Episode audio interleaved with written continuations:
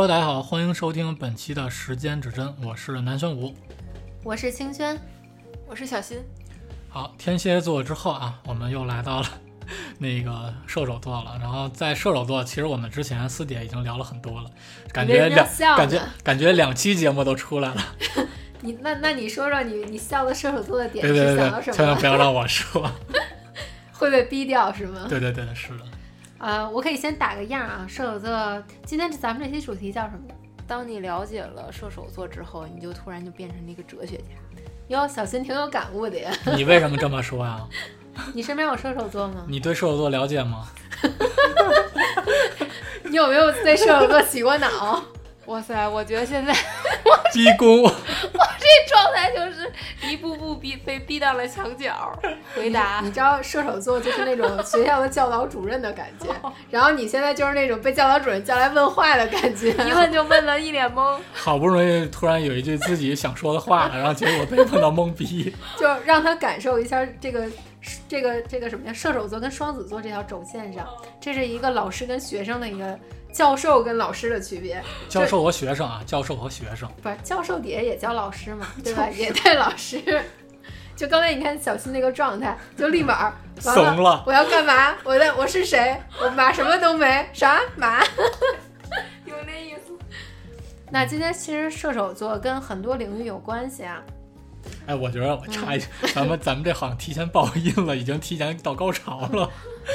航海有，这也是射手座的范畴。你怎么这么会点题呢我？特别希望知道我为什么是一个哲学家。当我就是了解清楚那个射射手座的时候，嗯，你要真的能了解到他们，真的你也你也就出国了，有可能这儿已经容不下你了。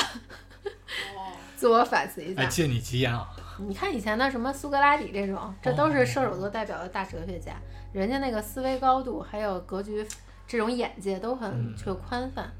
然后射手座其实在，先说在人身体里上啊，代表人的大腿，就是代表这种运动最有健壮的力力的地方嗯，是。啊，带动人的去跑步啊、奔跑啊、跳跃什么的。上一期不刚聊完这个，是吧？对，就是从咱们不是一直说星座跟健康也有一定关系嘛，然后天蝎是相当于在子宫啊这个范畴，嗯，然后臀部的范畴，然后再到大腿是臀部跟大腿连接的这个范畴，所以它跟跑步啊、长途旅行啊，比如说背包、徒步这种旅行有关，然后还跟跳高啊这种高的这种，不管是呃位置、高楼大厦，还是一些高等学术、高等思想，跟这些都有关系。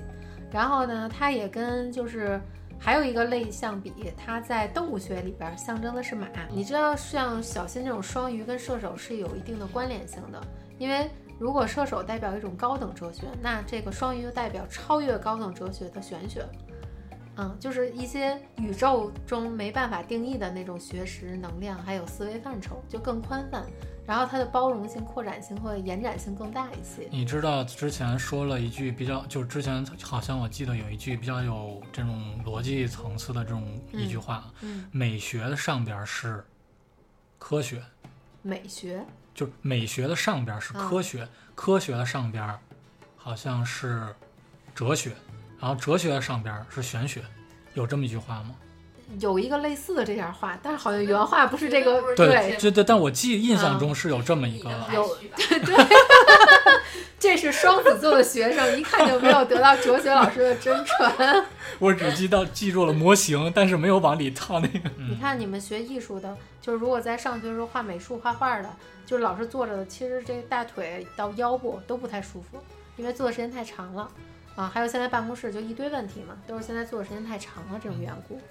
然后射手座呢，其实除了刚才我说的这些简单的，它跟大的层面来说，比如说像法律啊，然后传播呀，老师就是这种高等学术学府的老师，然后还有这种呃异地长途旅行这些都有关，嗯还有移民呀，去国外呀，各种不同的文化呀，各个阶层的文化都有关。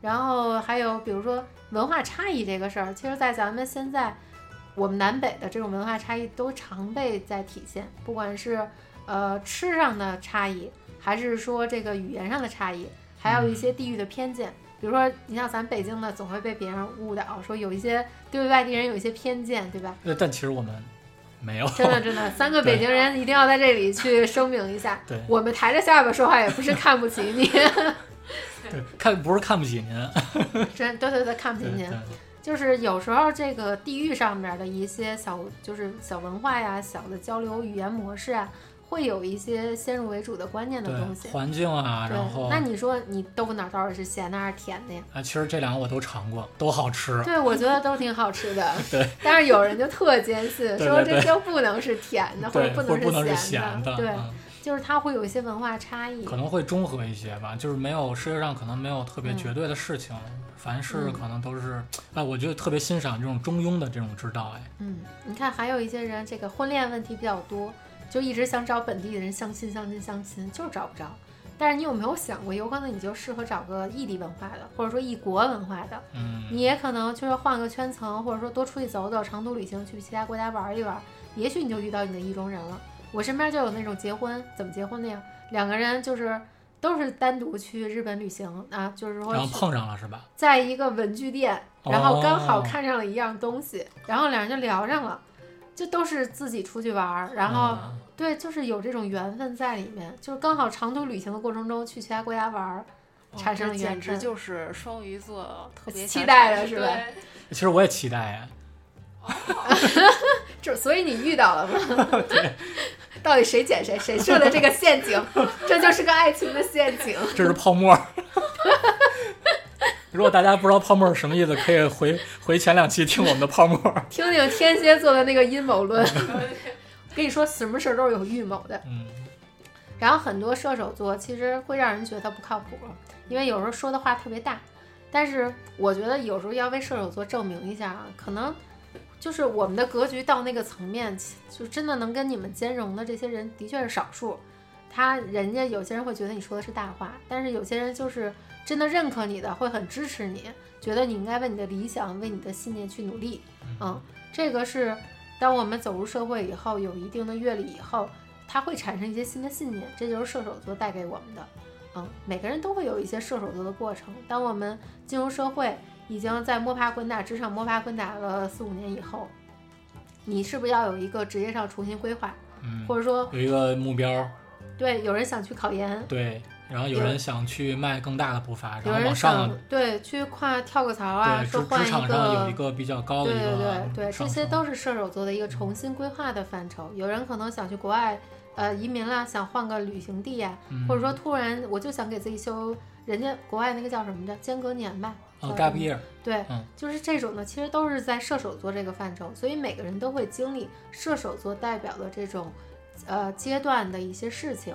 嗯，这是我们每个人都有的能量，所以说再 Q 一下，我为我们在讲这个星座主题的时候，都是在说人有十二个面相，然后我们在不同的阶段都会激发这个星座的能量，所以不要把你自己局限在，比如说我现在呃可能这个工作一眼望到头啦，很没劲啊，或者说觉得不知道很迷茫啊，就它只是你在调整，你在努力突破这种窘境的一个状态，你是在往好的方向发展的，啊，它不是一个就是你就该如此，你就该这么倒霉，该这么无助，对，就是如果你在纠结的时候，嗯可能说说明，如果你度过了这个纠结，嗯或者说有可能你就会呃成长。嗯啊，这只不过就是你在成长过程当中遇到的一个坎儿，然后当你把这个坎儿迈过去的时候，嗯那相当于你就比你原来要成熟或者说成长了。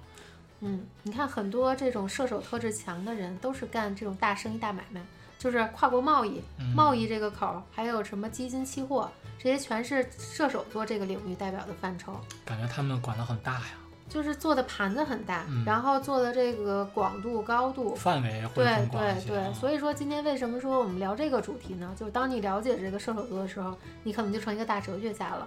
就是我觉得哲学家，就真正好的教授，我也听过一些课，就是好的哲学家不会让你觉得很枯燥无味。我上学的时候有时候真的听政治课我会睡着，我现在再想一想，可能不是说那些知识让我想睡，是刚好我的理解能力还有我的认知程度没到那个范畴。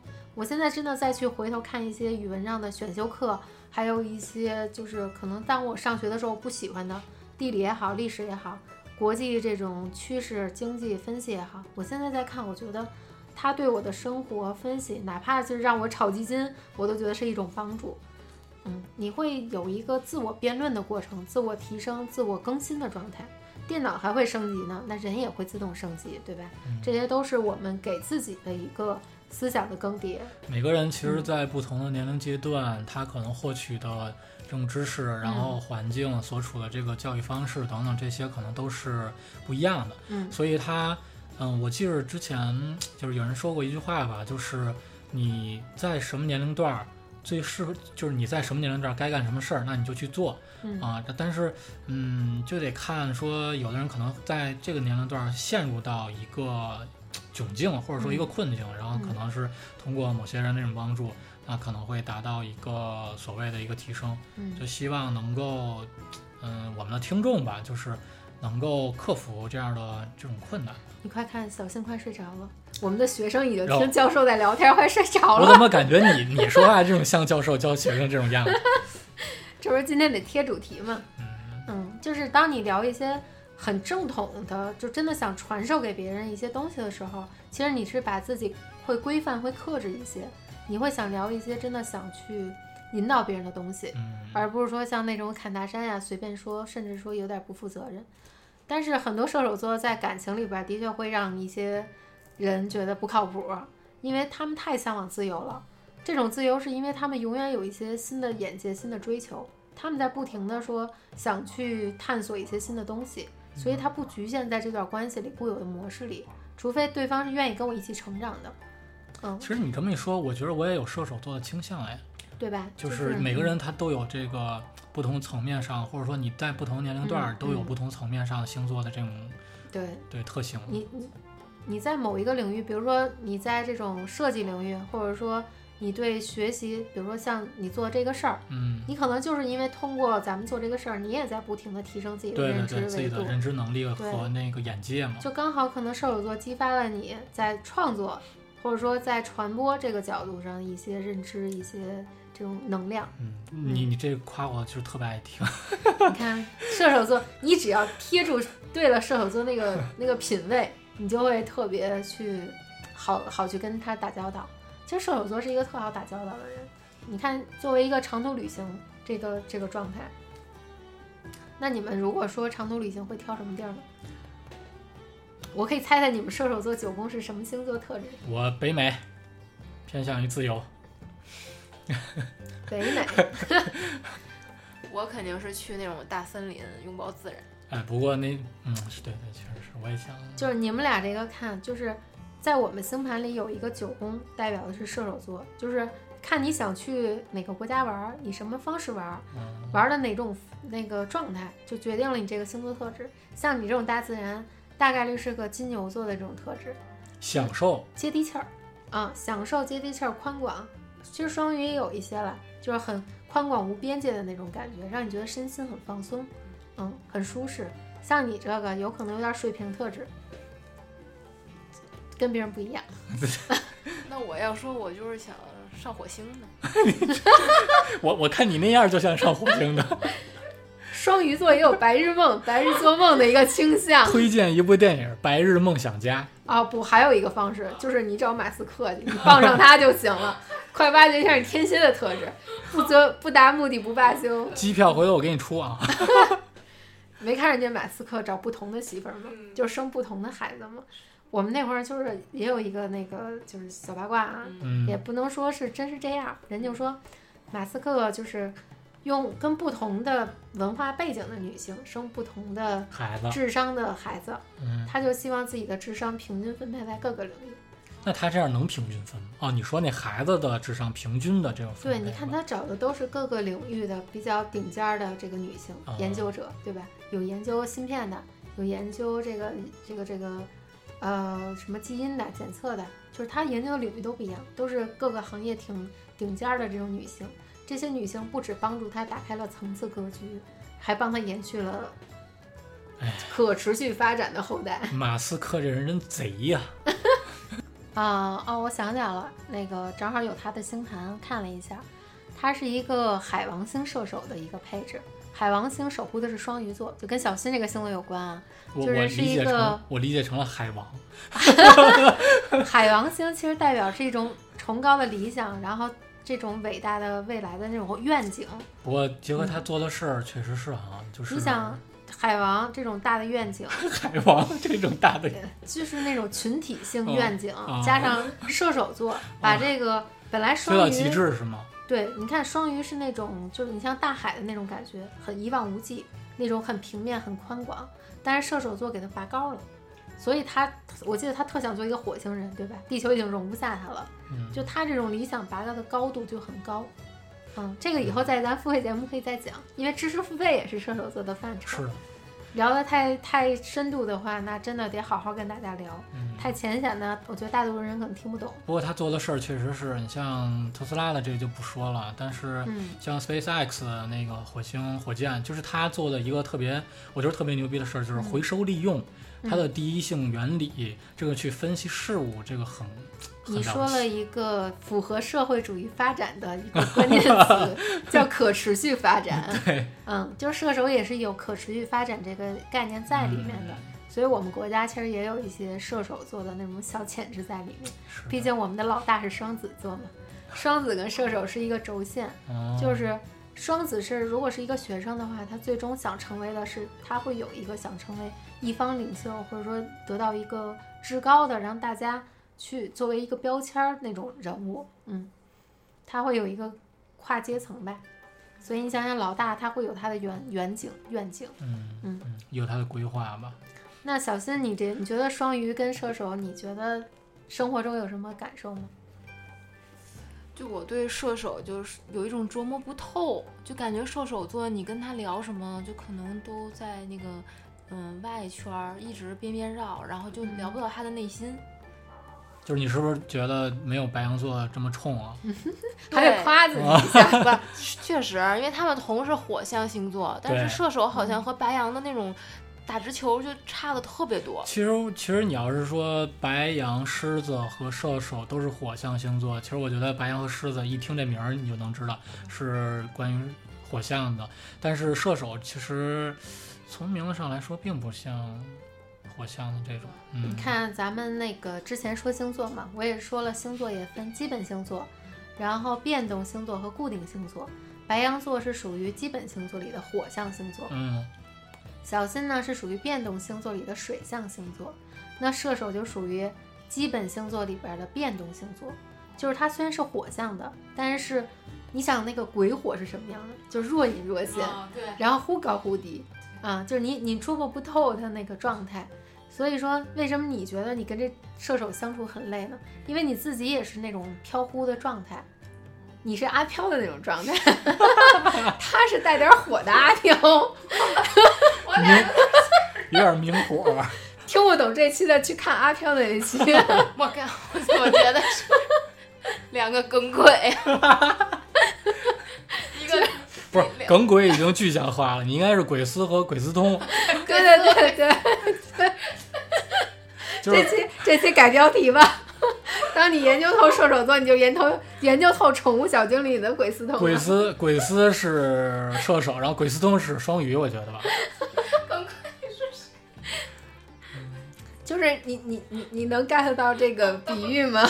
你用这我懂了。我是不是一个好的老师？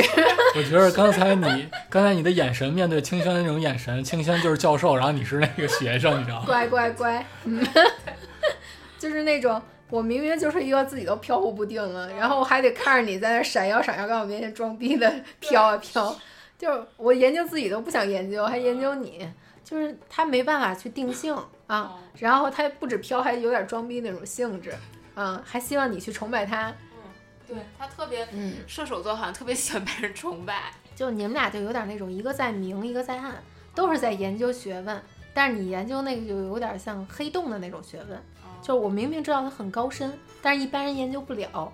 他呢研究的是所有的教科书、所有的大学、顶级的世界大学你都知道，但是你有没有能力进来那是你再说啊。一个就是你努力努力还能看见，一个人努力半天你也看不见。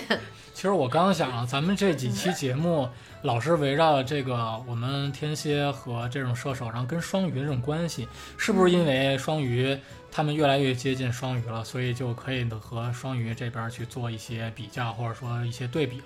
我记得最开始说双鱼的时候，大家可以去听第一集，我们第一集讲的双鱼第一集讲的双鱼，嗯，就是混沌初始、开天辟地那个感觉，它创造了万物，但是也吸收了万物，就是它既是开始，也是混沌的那个状态。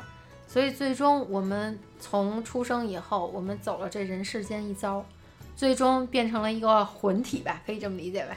啊，升华了，但是升华的有可能不是在肉体上了，我们的精神层次就是有些人说修道了、修仙了那种，就是上升那个层次了。你升完了那个层次之后，就是它其实是我这些所有的星座最最终都会走向你双鱼的那个特质、那个文化领域、那个范畴。都会归于你。你可以理解为，不管你是什么神通，呃，特别广大神通的宠物小精灵，最后都会进精灵球。你就是那精灵球，对，就是你诞生了一切，当然你也收回了一切。你还可以变大变小。对对对。哎呦，怎么就 Q 到宠物小精灵了？哎，不过他插文化一句，文化，对对对，不过他们说就是宠物小精灵，呃，不是不是，小精灵。你哪里人？你哪里人？すみません。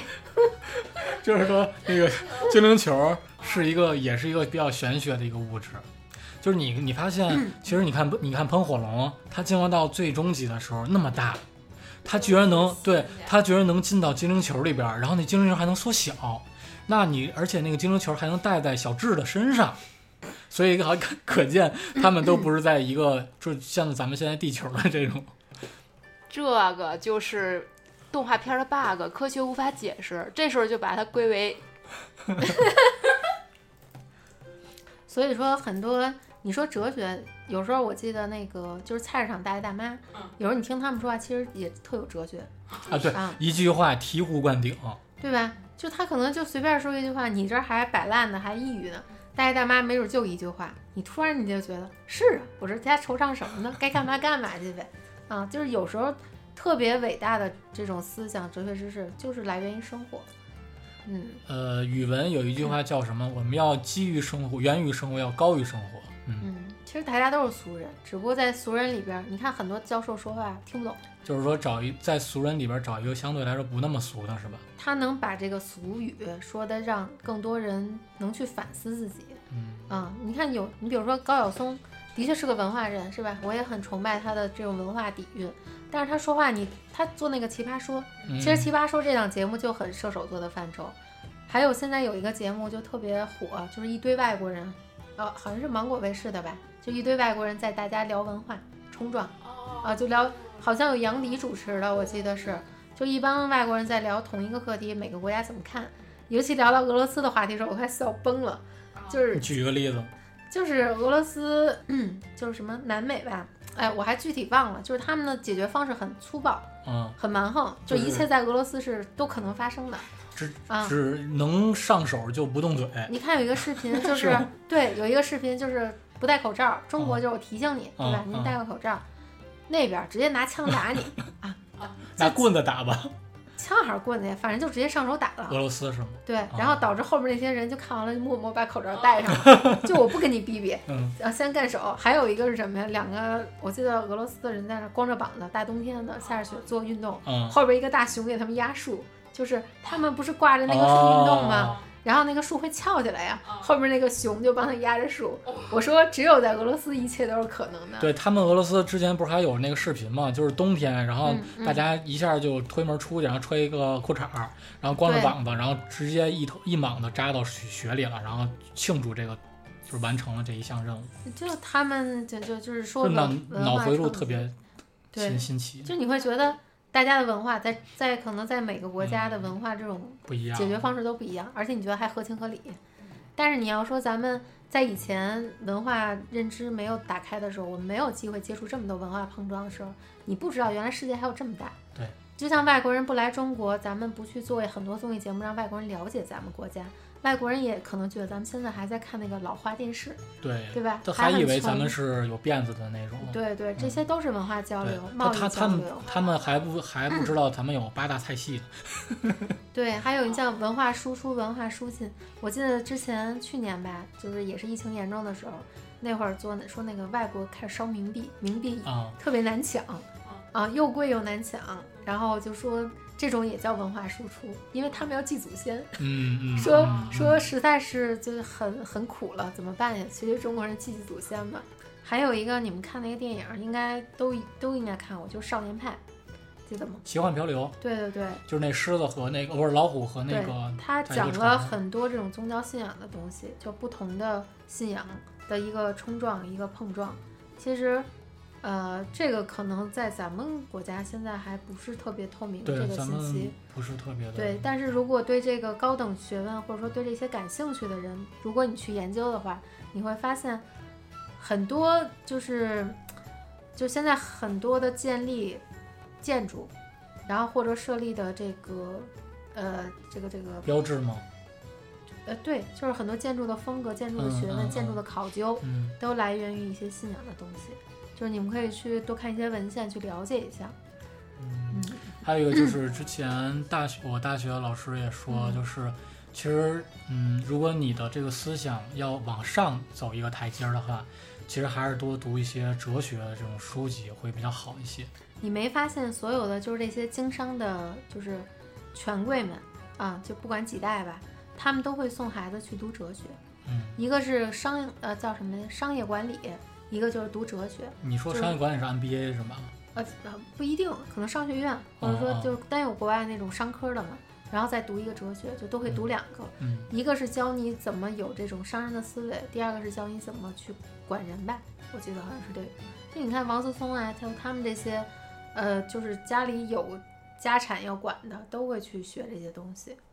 不过现在好多这个富二代们、权二代们都去混娱乐圈去了，也可能用不上这些 哲学知识。但是哲学确实是丰富人家、丰富人的这个大脑的这些认知程度会比较好一些。你就说，就是真的火的这些文化节目，就是除了《奇葩说》，我也挺爱看的。嗯还有就是我说了这个，就是一堆国家的人，就是一些青年在这碰撞，好像叫什么，就是芒果台，我忘了叫什么节目，就一文化碰撞节目，就它刚好让大家在不出国门的情况下，就嗯了解了各个国家的文化。你其实会给你很多选择。为什么有些人背井离乡，在某一个时刻圈突然去外地发展了？他就是因为他的机遇，他未来的发展就刚好需要走出去。他不可能你生着你生在北京你就在北京待着，对吧？有可能你的机遇就需要走出去，你总会在某一刻被推着往前走的。这个就是射手座带给我们的一些反思。那你说这射手座是不是也是一在某一个时刻会赶超他前边的那些个星座，可能会比之前那些星座往前多走那么一步？它不叫赶超，就是人有一个过程，就跟我们从小长大，我们小时候有可能就是，呃，上小学还有人送呢，后来你学会了骑自行车，你自己上学了，对吧？没学会。然后后来大学以后，你交了女朋友，有可能你就跟女朋友手牵手坐公交车回家了。嗯，然后再长大点儿，你俩就出去租房住了，对吧？就甚至就提前结婚了。然后再往后呢，你们可能就举家就一起远行了，或者说去其他地儿定居了，甚至去移民了。就是这些都是你在往前推着走的，他没有说哪个超越哪个，都是你的啊经验积累之后到才到射手座这个范畴。因为后面我们还有摩羯没有讲，水瓶没有讲，然后就回到双鱼了。就是再往后，就是这个人要去实现他的事业。如果我们说处女座，你们要是听过前面处女座这一期，就是它是讲我们的实际生活层面，我们的呃就是生活中的一些琐碎啊，一些安排呀、跟我们的同事的关系，跟我们工作，呃还有打扫卫生这种日常工作有关系。那到摩羯座的时候，我们下期讲就是这个人真的要找准他的事业在哪个方向，他人生的目标、人生的追求。你的工作是工作，你的事业是事业，这是两个不同的维度。你的事业一定要建立在你有一定的工作经验积累之后，然后你再跟其他人这些，不管是交往啦，然后在在这种职场的这种长呃就是大海里去历练过了，积累出新的经验认知以后，你才会选择某一个方向。哪怕你去开一个这种小脏摊儿，你觉得这是你的事业，我干着很开心。你没准以前还是个 IT 男的，我我认识好几个，以前在那个 IT 公司做程序员，现在做那个小脏摊儿，啊，做的很开心，一个月两三万块钱这种，虽然。对虽然辛苦，但人觉得很自由。这个就是一个到射手座我们会去感受到，就总有一刻你会觉得我不自由了，这个工作、这个恋爱、这个感情、这个家庭环境让我觉得不自由，很受束缚，嗯，那我就要打破它，我要走出去。这就是我们到射手座这个维度了。哎，那你说射手座不是大腿吗？然后那个那摩羯下一个星座摩羯的话，到那就是膝盖了小腿吗？，膝盖了，？对对，哦嗯，就是它从身体健康角度来说是这个顺序嘛。哦，嗯，就是咱们说，要是人从精力的角度来说，就是我们全身最有力的就是大腿来决定了我们很多的这个啊，对，主导思想。对，就哪怕这个人下肢不是很灵活，大腿的根部没有失去它的活力，他都是可以游泳，可以去再再去推着往这个人的躯体往前去运动的，对吧？让我想起，就是节目的最后吧，让我想起国外的一个比较励志的一个人，就是他叫尼克，然后他是一个没有四肢的人，就是失去了双手，就胳膊以及这个腿，就只是一个上半身儿。嗯，知道的。但是他作为一个励志的典范，他就后来就是用用这他的头脑，然后去思考很多的问题，然后去各个大学，然后去讲座，然后由此就是闯出了一片天地，然后然后也由此就是得名嘛，就知名嘛。啊，他可能就是一个，呃，他用他自己的励志的故事，然后去讲述，然后去感动到所有人，然后这也是你像这个就是精神力，还有意志力，这也是射手座的范畴。就是他们，如果你精神能力到一定的这个这个点的位的时候，其实支撑你的人的精神只要强大了，你就是你可以想想什么呀？《仙侠奇侠仙境奇侠传》里边就那些精神能力特别强的人，他是可以抵御住一切外在侵袭的。他可能身体的功法不是很强，他的经验不是很强，但是他的精神力特别高，他是可以有定力的。嗯，行吧，说了这么多，感觉就像教授教学生一样学习。还免费的。对，射手座给人感觉真的是非常高端啊，没了，就是很很说明双鱼座跟射手座就是不太同频。就是很对对很。高端呀、那个叫什么着？你还是委曲求全跟我这白羊吧，哎，如果白羊是那个宠物小精灵，那个是谁？是鬼鬼司通碰龙。跟谁？火龙吧，嗯，傻了吧唧的。给肉，白羊座应该不会听这期吧？第一个让他弹我。怎么不听？我这儿说着呢，我怎么不听？